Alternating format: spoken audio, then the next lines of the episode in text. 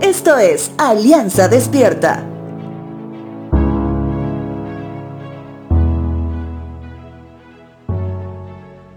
Hoy quiero empezar haciéndote una pregunta.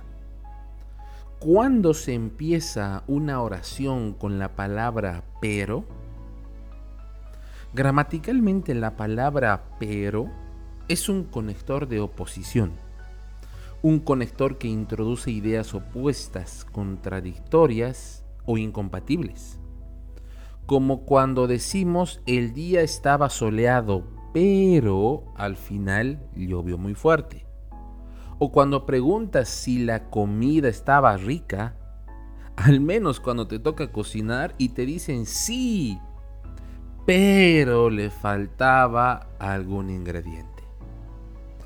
Te hablo de esto porque este conector gramatical lo encontramos muchas veces en la palabra de Dios, precisamente para terminar de expresar una idea contraria a algo que se ha expuesto con mucha claridad, con anticipación. Pero la serpiente era astuta más que todos los animales del campo. Conecta una idea contraria a la previa descripción de los otros animales creados por Dios en Génesis.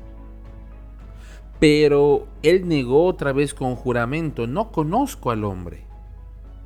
El autor inspirado del Evangelio de Mateo menciona cómo Pedro niega haber sido discípulo de Jesús. Inserta en la conversación una idea contraria, ya que conocemos que Pedro fue un apóstol.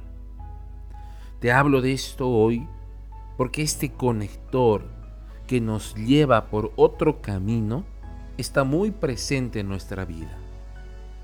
Había llanto y zozobra pero ahora hay gozo. Había dolor y frustración, pero ahora hay seguridad y sanidad. Si lo analizas hoy conmigo, desde que conocemos a Jesús, hay un gran pero en nuestras vidas. Un camino nuevo que nos lleva a reconocer quién es nuestro Salvador. Es por eso que el autor inspirado del libro de lamentaciones cita en el verso 19 del capítulo 5 lo siguiente. Pero Señor, tú serás el mismo para siempre. Gocémonos en el Señor, reconociendo que los caminos que Él tiene para nosotros edifican nuestra vida.